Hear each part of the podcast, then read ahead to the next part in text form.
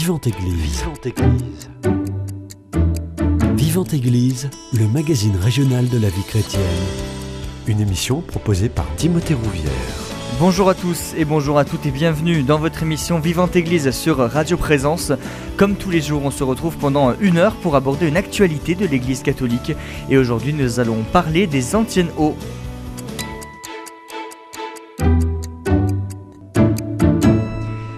Et pour en parler, j'ai le, plaisir de recevoir la philosophe, organiste, mais avant tout paroissienne, Claire Bressolette. Bonjour à vous.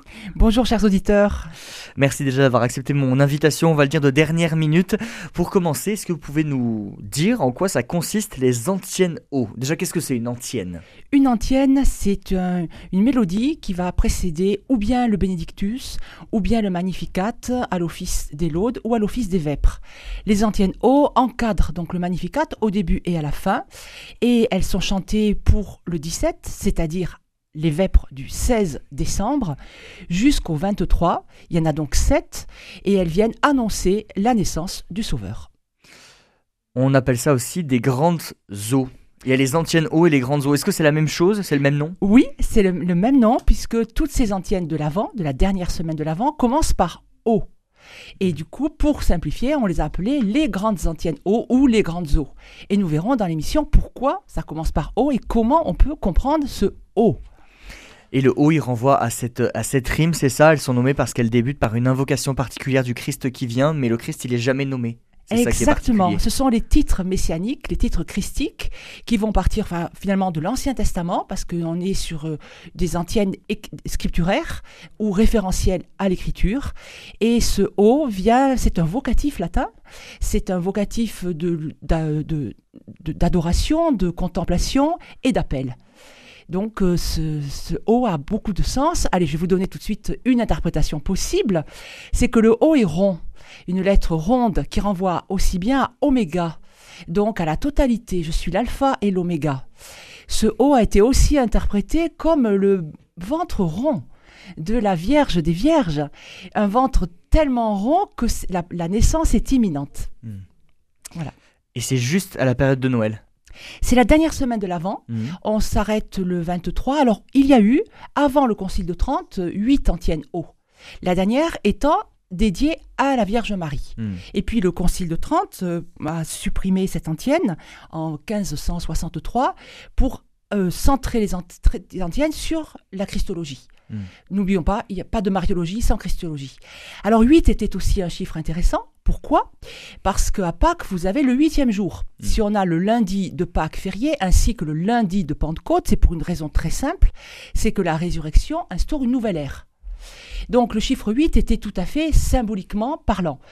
En restreignant à 7, on n'a pas fait une erreur symbolique, on garde les septièmes jours de la création, c'est-à-dire en sept jours, Genèse chapitre 1 euh, du premier livre de la mhm. Bible, on a Dieu créa le monde en sept jours et vit que cela était bon. Donc si cela est bon, eh bien 7 pour signifier la venue du Messie est tout à fait symbolique et j'allais dire ontologique, c'est existentiel. On n'est pas dans un symbole où, la modernité voit le symbole comme quelque chose de métaphorique, très superficiel. Non, n'oublions pas qu'on est dans une, façon de comprendre le monde au Moyen Âge qui est euh, cosmologique.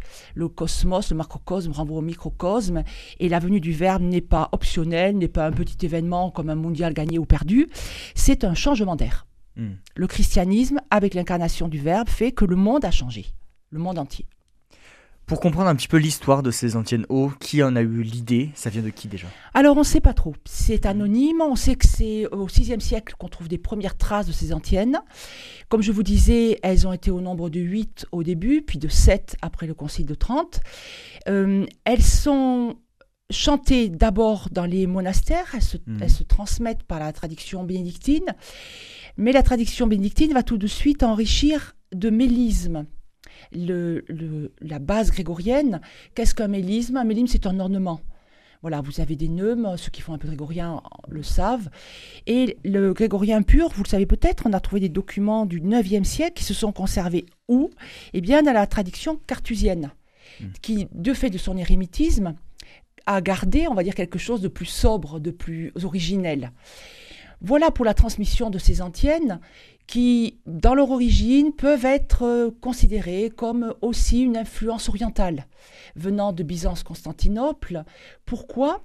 Parce que le, la, façon de voir Orior, Orior est un mot latin qui veut dire naître, c'est ce que nous avons dans l'Orient.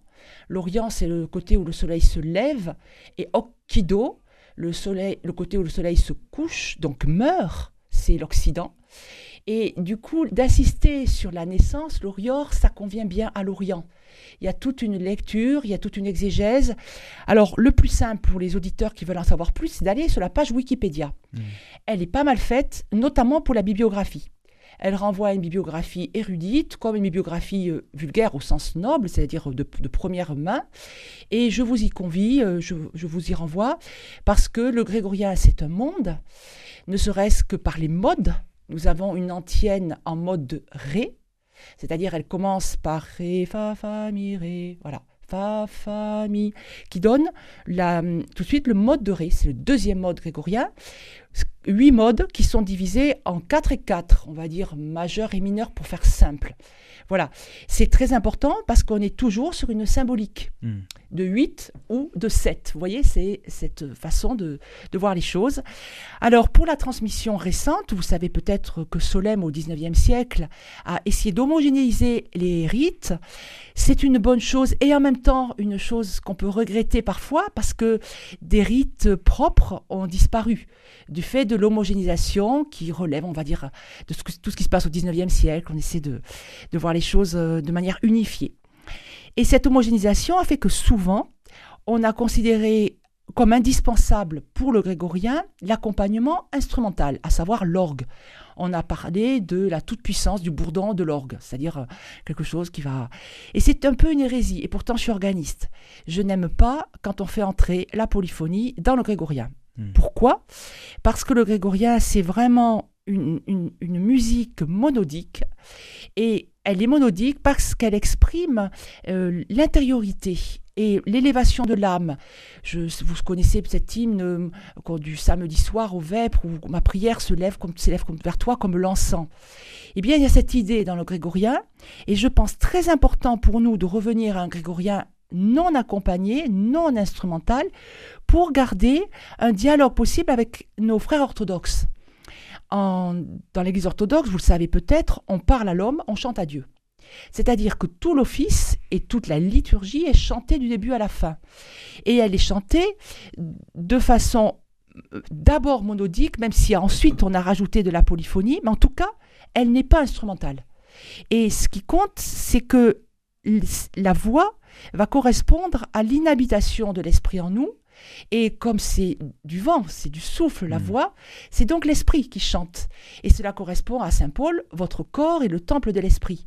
Du coup, gardez ça, gardez cette monodie qui est la trace, le signe de l'Occident, pour pouvoir parler avec nos frères orthodoxes qui n'ont pas d'instrument et qui, de la monodie, ont rajouté de la polyphonie, mais sans mettre un instrument en, restant dans une tradition vocale, cela me semble important. Hmm. Aujourd'hui, ces antiennes hauts sont chantées bien sûr dans les monastères, très peu en paroisse, parce qu'il y a très peu de vêpres.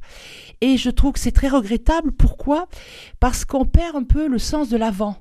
L'avant, c'est un temps d'attente, souvent marqué aussi par une abstinence ou un jeûne. Nous avons en Occident deux grands jeûnes, donc l'Avent et le Carême, mais en Orient, il y en a quatre. Hmm. Et c'est très important d'avoir ces quatre temps, on va dire, de, de creusement du désir. Le jeûne n'est pas euh, quelque chose pour, pour maigrir ou pour euh, avoir une meilleure taille, n'est pas non plus quelque chose de l'ordre un peu stoïcien, tout ce qui ne me tue pas me rend plus fort et je fais des prouesses et des défis. C'est pas ça du tout. C'est de creuser en nous le désir en disant tout simplement, ben voilà, euh, le désir de Dieu est tel qu'il permet de transcender le besoin. Or, manger est de l'ordre du besoin. Hmm. Et on le transcende en l'offrant, en attendant. Donc, pour finir la petite parenthèse sur le jeûne, en Orient, il y a encore deux jeûnes. Le, troisième jeûne après le carême, c'est le jeûne avant la Saint-Pierre et la Saint-Paul. Donc, entre la Pentecôte, qui est une fête mobile. Donc, ce jeûne-là, on ne sait pas combien de temps il fait, ça dépend du calendrier. Et le quatrième jeûne, ce sont les 15 premiers jours du mois d'août, hmm. avant le 15 août, avant la, la Vierge Marie. C'est très important, d'autant plus que l'Avent en Orient commence au 15 novembre Donc on a une, longue période et que le carême, comme vous le savez, comporte euh, euh, trois semaines en plus en Orient, puisqu'on anticipe l'entrée en carême avec un délestage de la nourriture. On a d'abord euh, le dimanche sans œufs, sans lait, et puis on arrivera au dimanche mmh. sans viande. Du coup, rappeler, creuser ce désir, au moins pour la dernière semaine de l'Avent, en rentrant dans quelque chose de très court, tout le monde peut les chanter, tout le monde peut au moins les écouter, tout le monde peut au moins méditer le texte. Aujourd'hui, on va en donner quelques jalons. C'est important au moins pour le dernier sprint, pour parler de manière sportive, puisque c'est actuellement le langage moderne. L'idée, c'est avec ces antiennes de préparer son cœur à la venue de Jésus. Tout à fait. Et de manière, on va dire, euh, comme un entonnoir. Nous mmh. allons partir de très large, de très loin, en puisant l'origine du côté d'Abraham. Hmm. Première antienne, elle renvoie à Abraham. Puis on va avoir Moïse, puis on va avoir tout l'Ancien Testament, tous les prophètes, pour arriver au Nouveau Testament et à l'Emmanuel. Du coup, c'est un concentré de quoi? Eh bien, Du grand mystère de l'incarnation, sans lequel le christianisme n'a pas de sens. Ça vaut la peine, même si on n'a pas eu le temps, eh bien, dans les jours qui nous restent, hmm. de nous centrer sur ces antiennes. Comment vous expliquez qu'elles ne sont pas forcément connues ou pas forcément chantées par les chrétiens? Tout simplement parce que le grégorien ne fait plus partie de la culture. Depuis, bon, Vatican II reste pour moi un immense concile. Il y a actuellement toujours le problème hmm. de deux clans en liturgie. Euh, voilà. Je crois qu'il faut dépasser ça. Il s'agit maintenant de, témoigner de la foi et du Christ ressuscité. le trésor grégorien est un trésor vous allez le voir, on va voir comment la musique colle au texte et comment mmh. les textes de ces sept antiennes sont une véritable théologie, hein, une, une, progression. Qu'elles ne soient plus chantées ou oubliées, voilà, tout simplement, ça vient de cette désaffection pour le latin et du problème du latin comme identité mmh. traditionnaliste, on va dire. Il faudrait enlever ce clivage pour le retrouver, retrouver cette grandeur de la prière. Comment elles sont construites, ces, ces antiennes, d'un point de vue euh, très concret? Très concret, elles sont construites en deux temps. Mmh. On va avoir O, et puis le titre messianique. Et ensuite, Véni, vient. Et puis, pourquoi il vient? Mmh. Et dedans, dans ces deux, deux, séparations, on peut encore en voir deux. La première sur O, ti ta ta ti, et la deuxième sur Véni qui est aussi juste un mot court. Et puis ensuite, vous avez le titre messianique, Adonai, clé de David, etc. Et puis, pourquoi il vient? Donc, on a deux, on appelle ça protase et apodose, c'est-à-dire la montée et la descente, divisé en même en deux, et mmh. avec deux temps courts, de manière très symétrique. Pourquoi c'est en cours Eh bien, si vous regardez bien, le premier, c'est haut, c'est comme une montée, et veni comme une supplique, c'est-à-dire un appel, une descente. C'est le geste même, finalement, de l'incarnation. Viens, vient. La descente du Verbe, on, ne méditera jamais assez sur cette euh, euh, incarnation. Alors c'est un concentré euh, vraiment pour moi parfait, ces antiennes eaux, parce que dans cette protase et cette apodose, il y a une corrélation entre le fond et la forme entre la musique et l'écriture.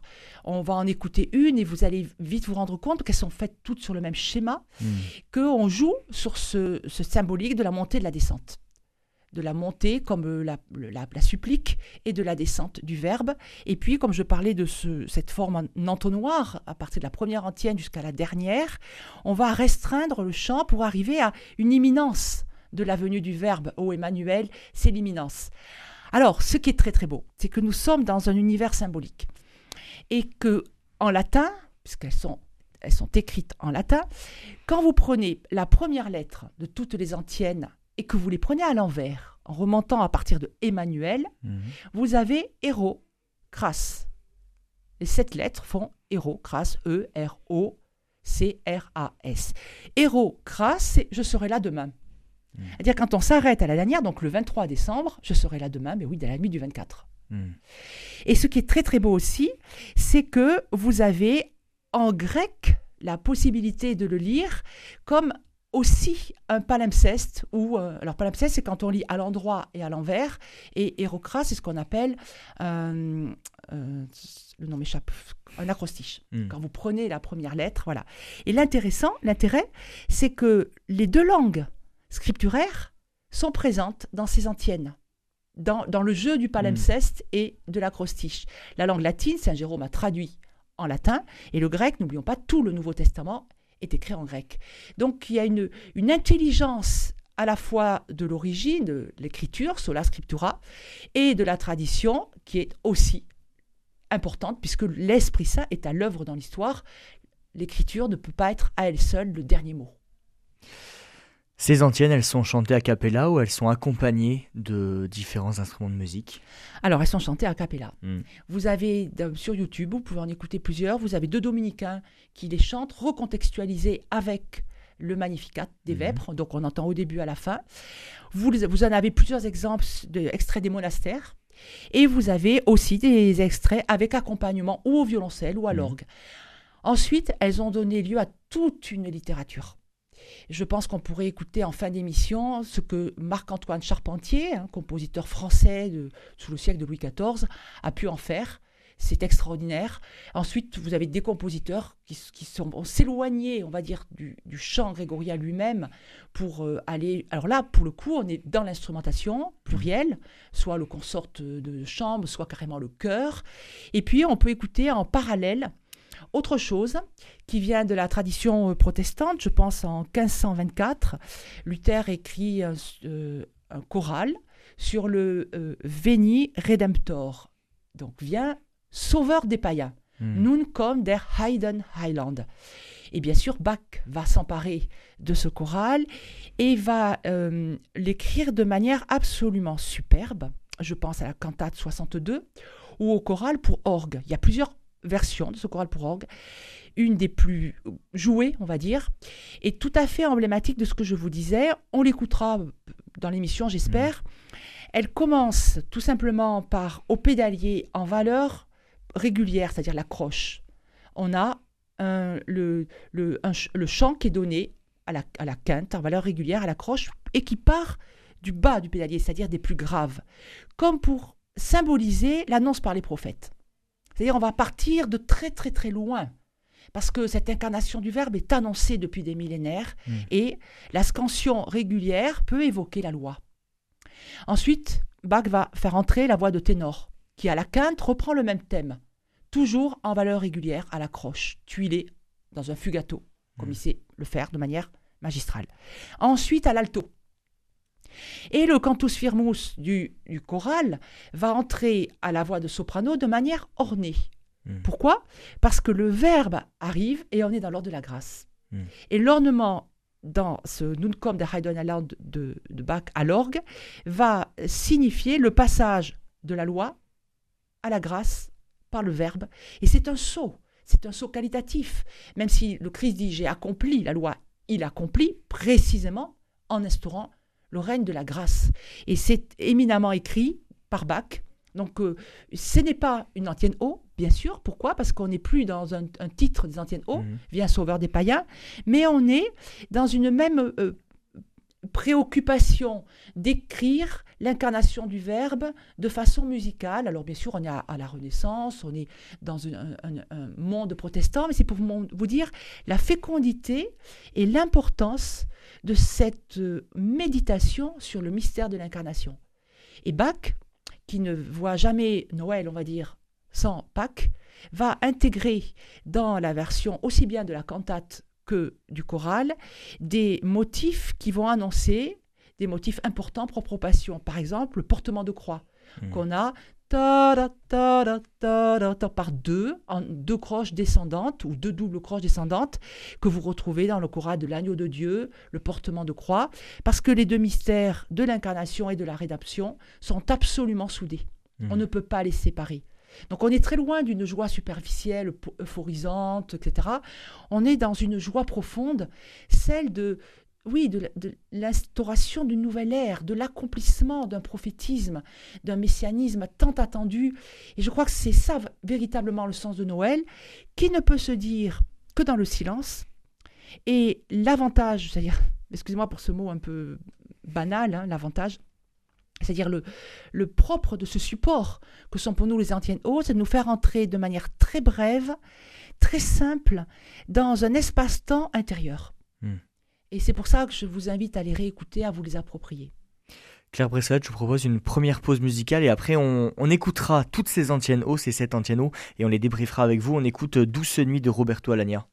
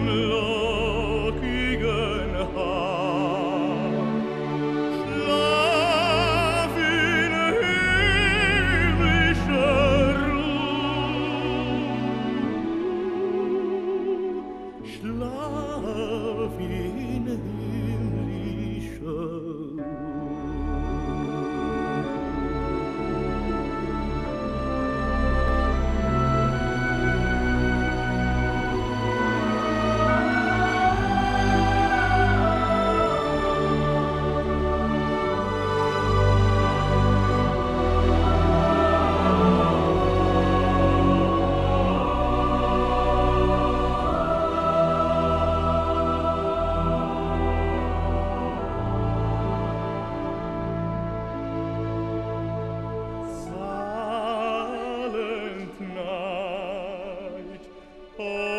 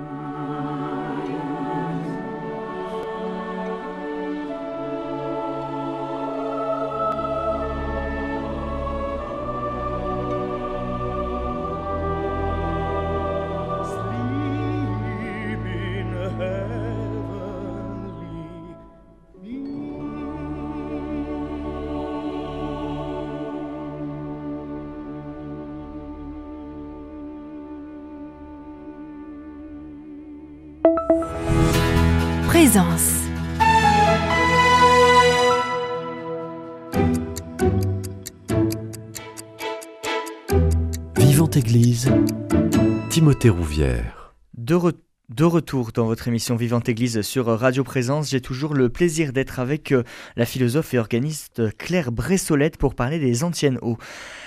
On va les écouter, ces anciennes O, on en a parlé pendant une bonne vingtaine de, minutes. La première, c'est celle du 17 décembre, on est un petit peu en retard, et ça débute par Ô Sagesse, et on écoute cette première antienne chantée par les Dominicains de Toulouse.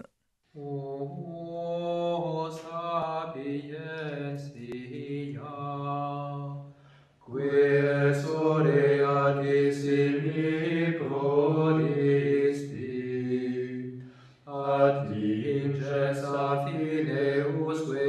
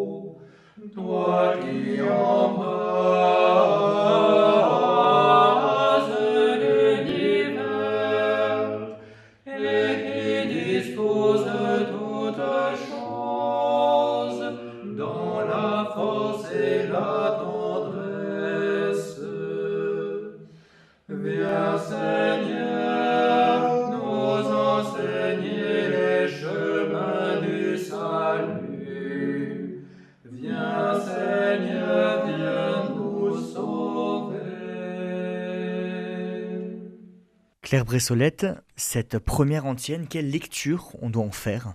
Alors, on a écouté deux versions de hmm. cette antienne, une monodique, celle qui est vraiment écrite en grégorien, et l'autre polyphonique, parce que la polyphonie en, Occident, on n'y échappe pas.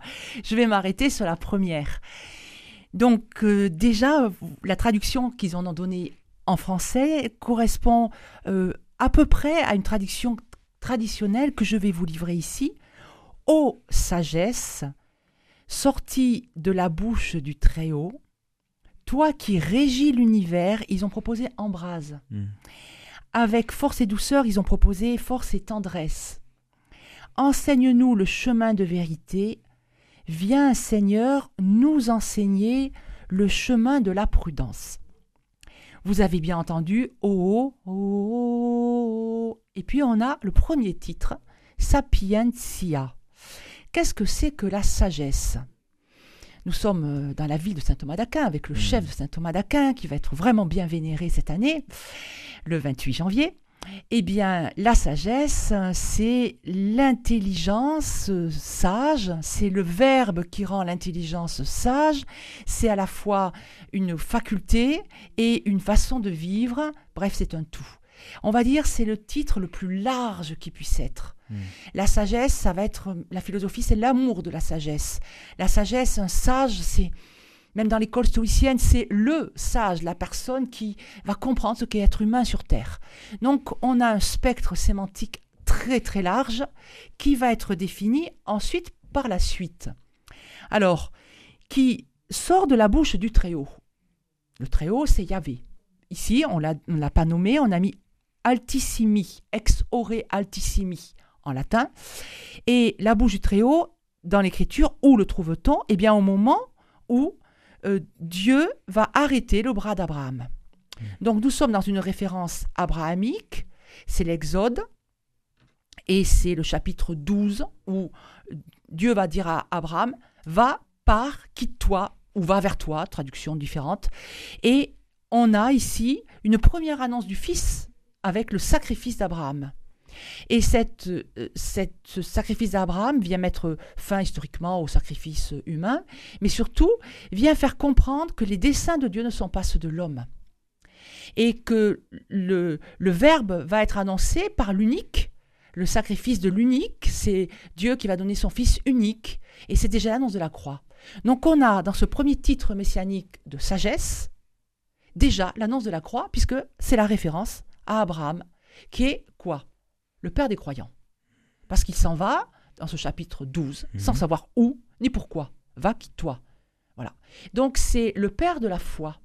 Donc on est déjà, déjà dans, vous voyez, dans un spectre sémantique très large, celui du dessein de Dieu qui n'est pas celui des hommes, celui du sacrifice de l'unique et celui de la foi pour la réponse que l'homme va donner à, cette, à cet appel humain, mhm. divin toi qui régis l'univers avec force et douceur. Alors le latin est fortiter, suaviter, ce sont des, des, adverbes, euh, et qui a disposé toute chose.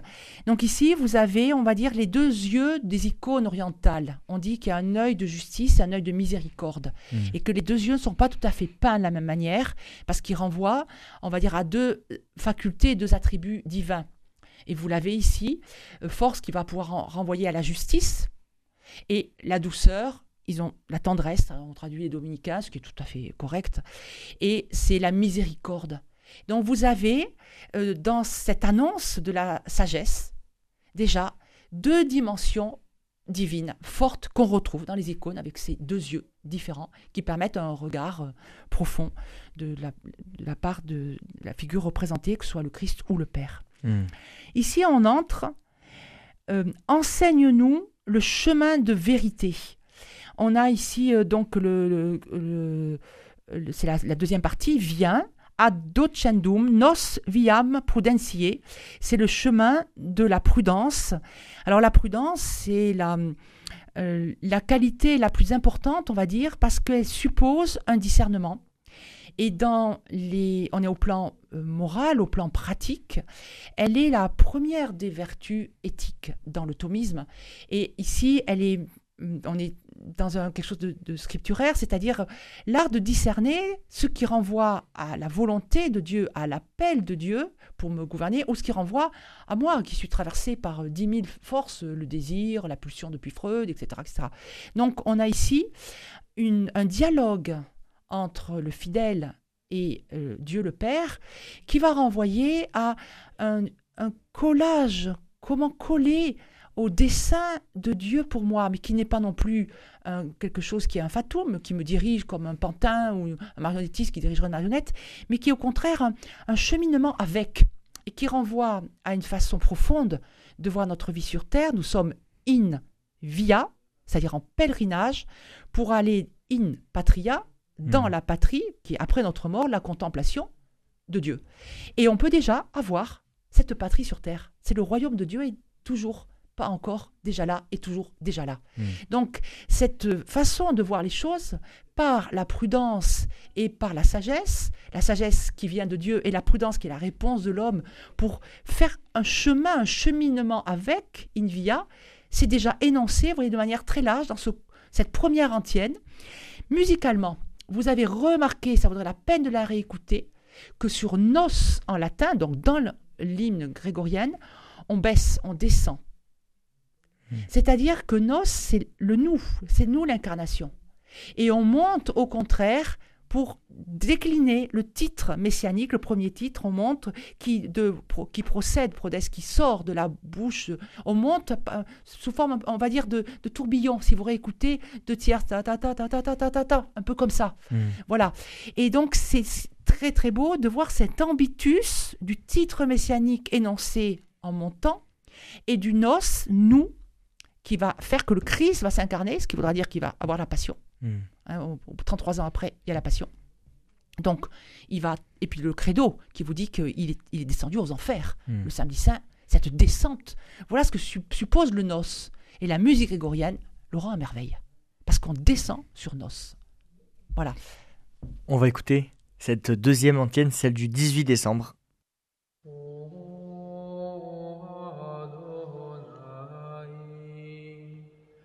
Domnus Israel.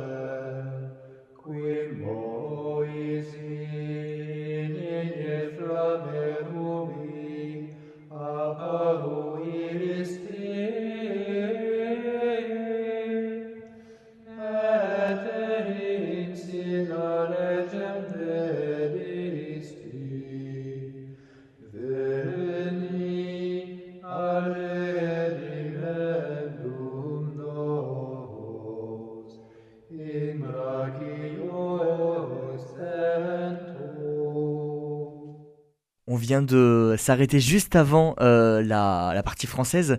Euh, cette partie latine, elle est, elle est importante. Quelle lecture on doit en faire? Je vous donne la traduction quand même. Mm. Ô Adonai, chef de ton peuple Israël, tu te révèles à Moïse dans le buisson ardent et tu lui donnes la loi sur la montagne. Viens, Seigneur, nous délivrer par la vigueur de ton bras. Mm. Deuxième titre messianique, Adonai. Et la référence, c'est la loi mosaïque. On monte dans l'Ancien Testament. Pour rappel, la loi noachique, Noé, donc avec l'arc-en-ciel, et puis la loi mosaïque qui est dans ce quoi? Les dix commandements ou les dix promesses, selon la traduction de Chouraki, puisqu'on est mmh. dans un inaccompli hébreu, voilà. Et c'est quoi ces dix commandements? Si on pourrait dire la loi naturelle, qui fait partie du lot commun de toute l'humanité, qui devient écrite. Hein, on pourrait lire des pages de Maritain sur la loi naturelle qui est préconsciente, qui renvoie à une co-naturalité, qui est avant notre, notre énonciation, qui n'a rien à voir avec la loi naturelle au 18e, hein, de, de Locke et compagnie. Et cette loi naturelle renvoie à toute l'humanité. Donc vous avez là aussi, dans, cette idée d'entonnoir mmh. large, quelque chose qui convoque l'humain comme dénominateur commun. Alors regardons en détail. Chef de ton peuple Israël, c'est Yahvé qui mène le peuple dans le désert de l'Exode. Tu te révèles à Moïse dans le buisson ardent, et que qu'on entend, je suis celui qui suis. On est dans 3.14 de l'Exode. C'est la, révélation de Yahvé qui dit qui il est, je suis, je serai. Hein, on est inaccompli hébreu, puisqu'il y a deux formes verbales, l'accompli et l'inaccompli. Et tu lui donnes la loi sur la montagne. Voilà.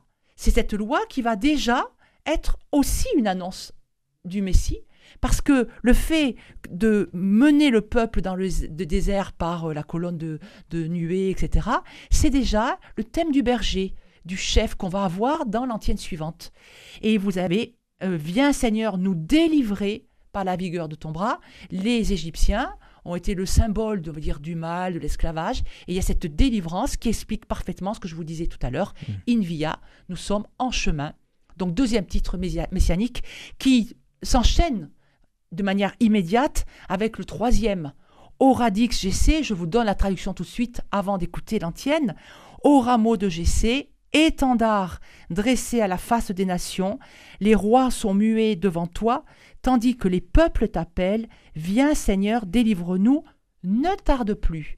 Donc ici, un élargissement, le peuple élu, et pour un appel de tous les peuples. Hein. C'est ce qu'on aura avec euh, la, cananéenne qui va demander des petites miettes sous la table et l'élargissement hein, à, toute l'humanité.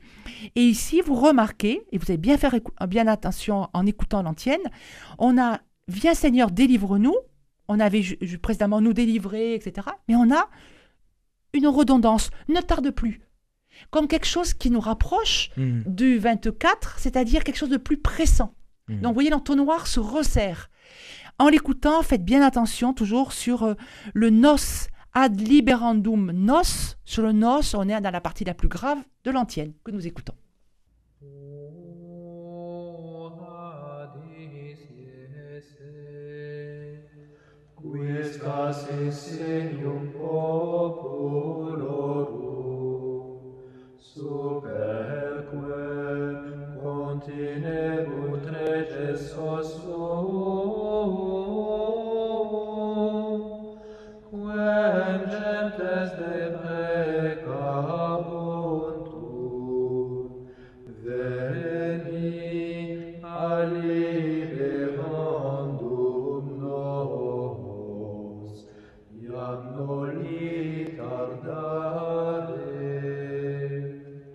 Pareil, même question que tout à l'heure. Quelle lecture on doit faire de cette antienne du 19 décembre? C'est aujourd'hui en plus. C'est aujourd'hui. Eh bien, elle s'enchaîne avec la précédente.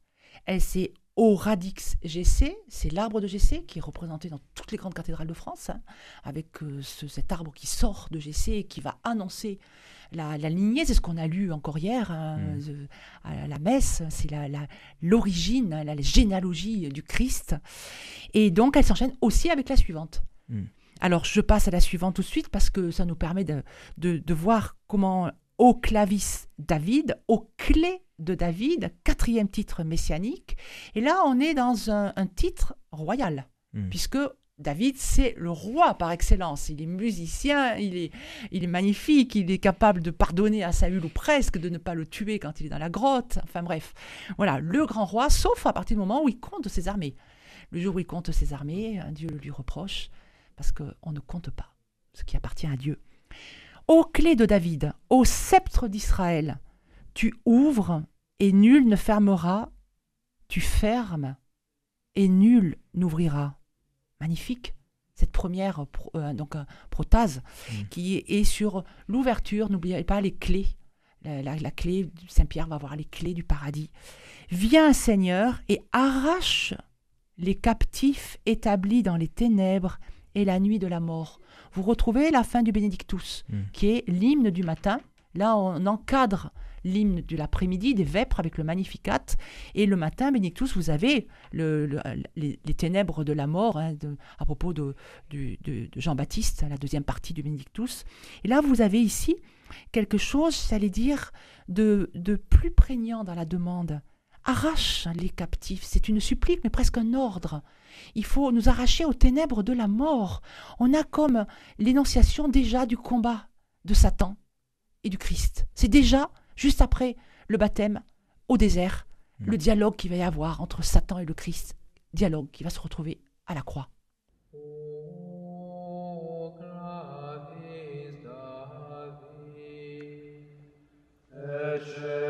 Vous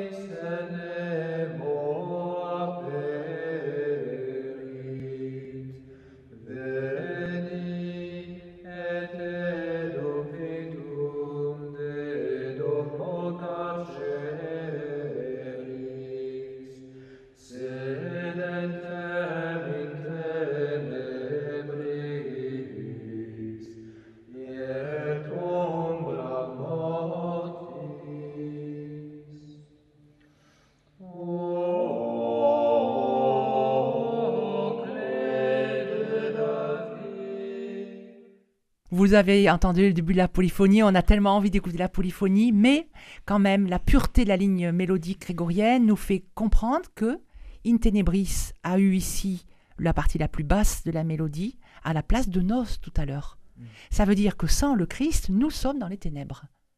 C'est très fort de voir comment la même phrase musicale, avec un changement de, lexique, nous permet de tuiler les lexiques l'un sur l'autre et de lire. Donc, dans l'enfilade, ces sept antiennes, en voyant une progression, nos devient ténèbres. Comment allons-nous en sortir?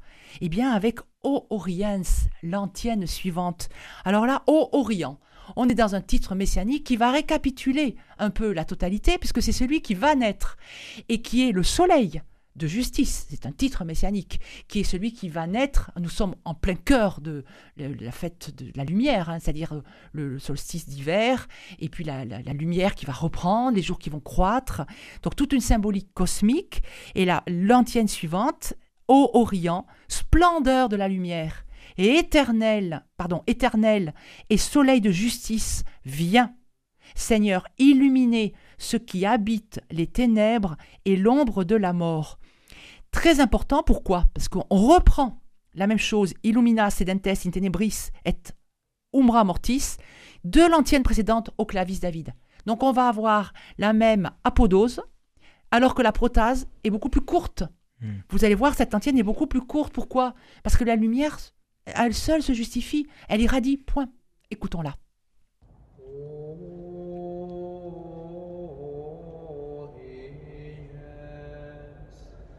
plendo lucis et et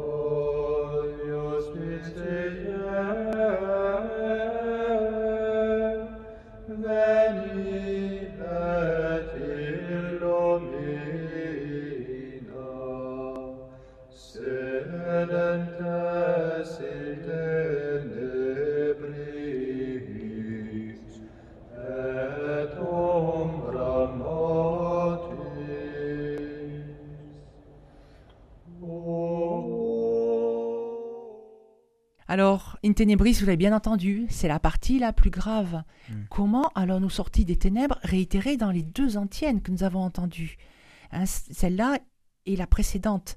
Comment en sortir? Eh bien, on va en sortir avec la suivante. Au Rex Gentium, au roi de l'univers. Vous le savez, c'est la dernière fête de l'année liturgique, avant l'avant. C'est la fête du Christ roi, qui est une fête relativement récente, mais qui dans les antiennes eaux est relativement ancienne. Hmm. C'est-à-dire ce titre messianique est ancien. Alors, ô roi de l'univers, est là sublime. Ô désiré des nations. C'est-à-dire que le désir que l'homme, que Dieu a de l'homme, Dieu a le désir de l'homme. C'est la perfection, c'est hmm. son projet final. Eh bien, va se transformer en désir que l'homme a de Dieu ce génitif à la fois objectif et subjectif du désir de Dieu, il se traduit ici, donc au roi de l'univers, au désiré des nations. Pierre angulaire qui joint ensemble l'un et l'autre mur. L'image de la pierre angulaire, elle est forte, elle est néo-testamentaire. Nous sommes passés discrètement par la lumière à, au Nouveau Testament. Ce qui vous permet de comprendre le, mot grec où on a sarkoré, quand on lit héros crasse, en grec ça fait sark oré, c'est-à-dire à l'heure de la chair. C'est-à-dire que ces antiennes nous conduisent vraiment à la naissance. Alors attention, on peut avoir une lecture qui est celle de hum, Pierre de Bérulle dans l'habit de Jésus qui dit mais l'incarnation, ce n'est pas au moment de Noël. Elle a commencé au moment de l'Annonciation. Hmm. Et il a toute une théologie de l'attente de l'incarnation pendant les neuf mois de grossesse. Eh bien, vous avez ici cette théologie avec ce haut qui reprend cette, cette bouche ronde, ce ventre maternel rond, ce haut de, euh, de l'oméga, et vous l'avez de manière euh, très, très, très simple dans cette antienne qui est l'avant-dernière, quand vous lisez Force de l'homme pétri de limon, viens Seigneur, viens nous sauver. Donc, vous avez ici une, une, une synthèse, force de l'homme pétri de limon, c'est-à-dire c'est le ténèbre, c'est simplement le limon. Et c'est-à-dire que c'est la glaise. Adam, c'est le glaiseux. La dame est pétrie de limon, c'est Dieu qui nous, nous fait à partir de la boue, à partir de la terre. Du coup, on a déjà comme un salut qui est écrit. On n'est plus dans une vision manichéenne, ténèbres-lumière. Nous sommes ce limon qui est déjà une glaise pétrie par Dieu et animée par son souffle. Donc viens Seigneur, viens nous sauver. En latin, veni et salva hominem, sauve l'homme, quem de limo formasti, que tu as formé du limon, c'est-à-dire de la glaise. Et ce qui nous permet d'enchaîner avec la dernière antienne, qui donne le titre qui est donné dans Isaïe, l'Emmanuel. Mm. Ô Emmanuel, rex et legifer noster, expectatio gentium, et salvator earum, veni, ad salvandum nos domine Deus noster. Je vous l'ai lu en latin parce qu'il faut s'arrêter là-dessus. Emmanuel, donc c'est Dieu parmi nous.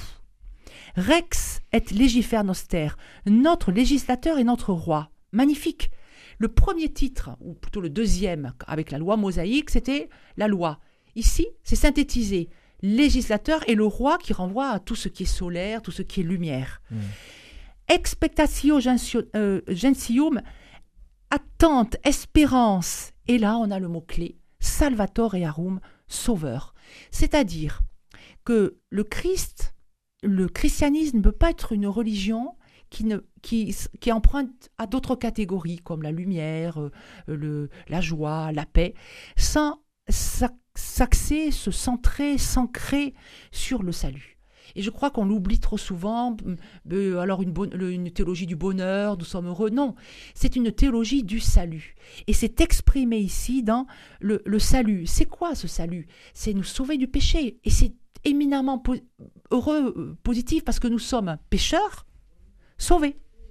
Et du coup, on ne peut pas être culpabilisé. On vous dit que le christianisme, c'est une religion qui n'est pas celle du, de la joie, c'est toujours du péché. Non, c'est une religion du corps, avec sarx, on vient de le voir, à l'heure de la chair en grec sarx oré, à l'heure de la chair, et religion du salut, qui est développée dans l'apodose, vient ad salvandum nos, on répète salut dans ce magnifique euh, gérondif hein, pour nous sauver, dominer, un vocatif qui vient synthétiser tous les hauts qui sont des vocatifs depuis le mhm. début, ici, mais dominer. Oh, dominer. C'est le Seigneur, c'est le cri de Marie à le Magnificat, dominer.